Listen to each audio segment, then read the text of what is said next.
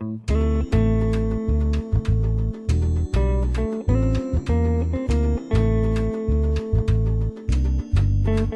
de Janeiro, 1950.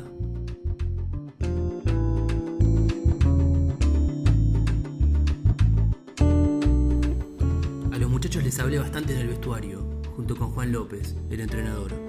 Y después, ya en el túnel, les dije, salgan tranquilos. No miren para arriba, nunca miren a la tribuna. El partido se juega abajo. Me hacían caso, y así salimos, despacio, casi caminando, como sobrándolos. Había que quitarles la tranquilidad de pique, calentarlos, que se pusieran furiosos y no pensaran con calma. De todos modos, tengo que confesarlo. Aquí será un infierno, una cosa seria, madre mía. Hay que ver lo que es una final de un mundial con 200.000 personas hinchando por un mismo lado. Obdulio Varela, el negro jefe, el capitán del seleccionado uruguayo.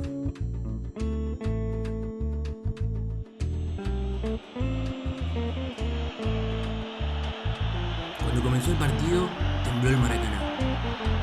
Fue una explosión incontenible. El aperitivo del festín que llegaría unas horas después. Serpentinas, globos, palomas, todo voló por el aire. El compás saltarín de esa pelota que había comenzado a rodar por el césped verde y prolijo.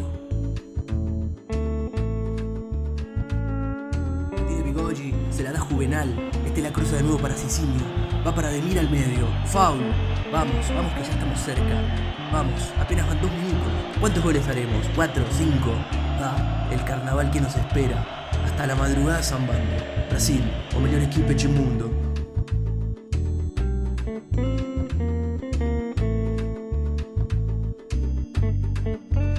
Pensando en todo aquello, más me afirmo que fue un partido ganado con la mente, no con la habilidad. Obdulio. Nos ahogamos de entrada, nos hicimos rebotar contra una pared, sentir el rigor del medio y atrás. Cuantos más minutos pasaran sin que nos hicieran un gol, mejor para nosotros. Se iban a poner nerviosos.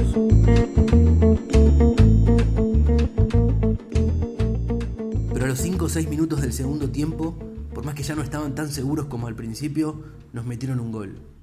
Pensé por un momento que ahí se acababa todo. Fue entonces que pasó aquello de la protesta, que después se agrandó tanto.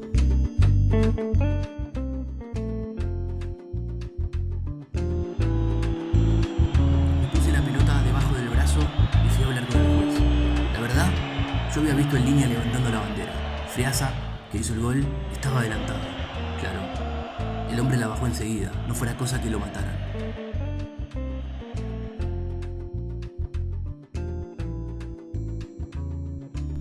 Yo lo que quería, sigue contando Obdulio, era enfriar el partido, inquietarlos, no dejarlos pensar.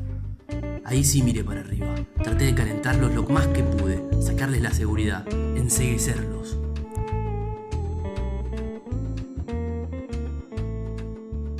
Mientras me insultaba el estadio entero, yo paré el partido un par de minutos. No tuve temor. Me banqué aquellas luchas en cancha sin alambrado, de matar o morir, me iba a asustar allí, que tenía todas las garantías, sabía lo que estaba haciendo. El árbitro no hablaba español y tuvo que entrar un intérprete. Yo conocía los reglamentos.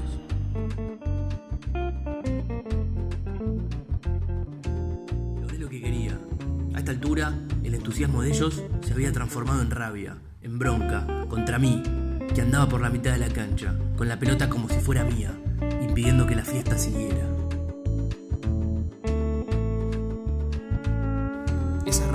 Se metió en el alma de los jugadores brasileños.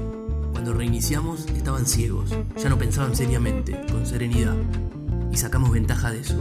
A partir de ahí hablé más que nunca, grité, hice que el equipo marcara más arriba, que los ahogáramos más, y bueno, tuvimos suerte. Echafino encontró un gol, el del empate, y se derrumbaron.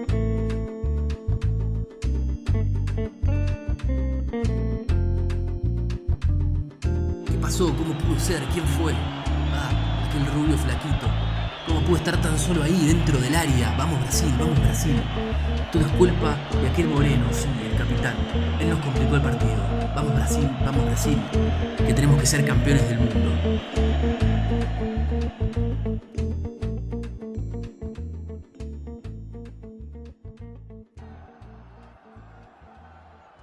Después de eso, retoma el negro jefe, se abrieron más atrás, ansiosos, inseguros, apurados, muertos anímicamente por lo que poco antes parecía imposible. Y además, por el silencio que se iba metiendo en las tribunas. Fue algo impresionante. Vi que podíamos. Solo había que empujar un poco más. Creo que ganamos el partido por la punta derecha. En la izquierda, Morán estaba mejor marcado. Guilla, cada vez que picaba, enloquecía al defensor de ese lado, Bigogi.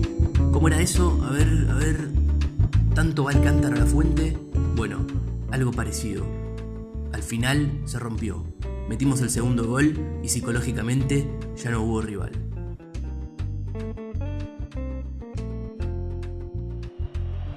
No puede ser, es una maldición del cielo. Jesucristo está enojado. ¿Qué hemos hecho? ¿Qué está pasando? ¿Por qué este castigo? Flavio, tú tienes la culpa, tu táctica no sirve. Y tú Sicinio, y tú Ademir, y tú Chico, tanta confianza que les teníamos. Y tú Bigogi, que te has dejado bailar. Y tú Barbosa, maldito, miserable traidor que te has comido esos dos goles. Tú eres el principal culpable. No, tú has sido obra de ese moreno alto, el del medio, sí, el capitán. ¿Por qué nos has hecho esto? Y la fiesta y el campeonato del mundo, qué tristeza.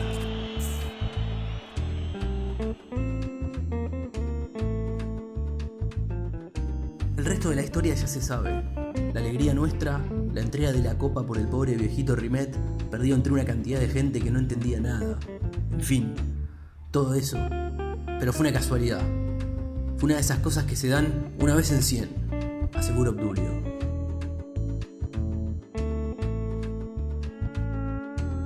Campeones del mundo otra vez. Sentía que habíamos honrado a los hombres del 24, del 28, del 30.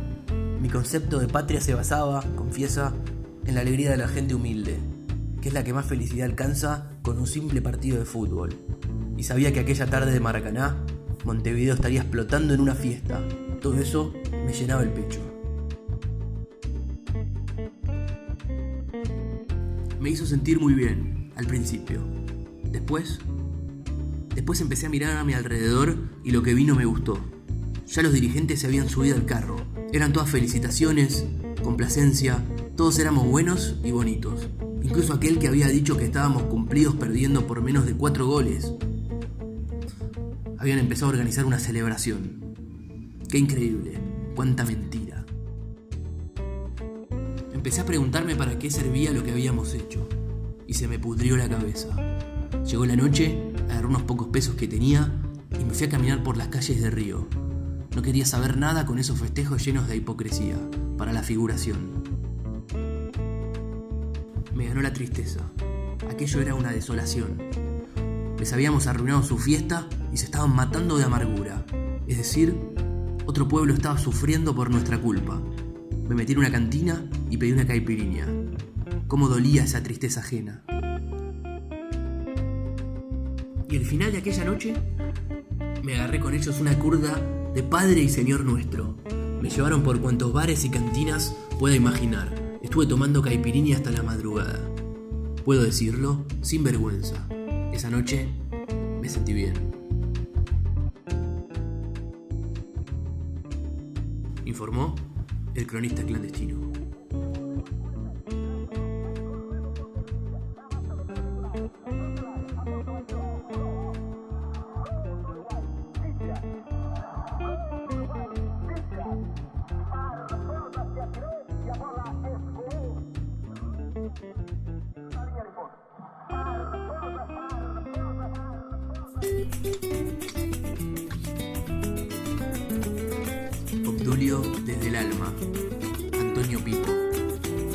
Noche está de luto, la fiesta terminó.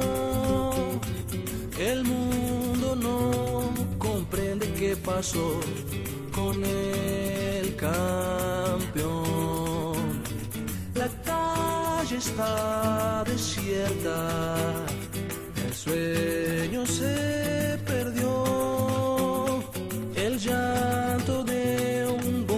es un montón de maldición. Cuida los palos barbosa del arco del Brasil. La condena de Maracaná se paga hasta morir. Quema los palos barbosa.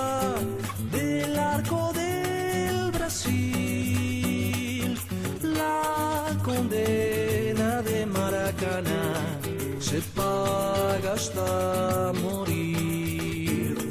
Un viejo vaga solo, la gente sin piedad señala su fantasma sin edad por la ciudad. Su sombra corta el pasto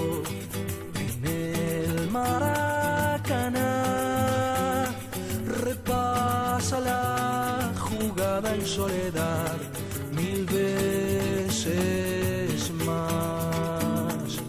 Cuida los palos Barbosa del arco del Brasil. La condena de Maracaná se paga hasta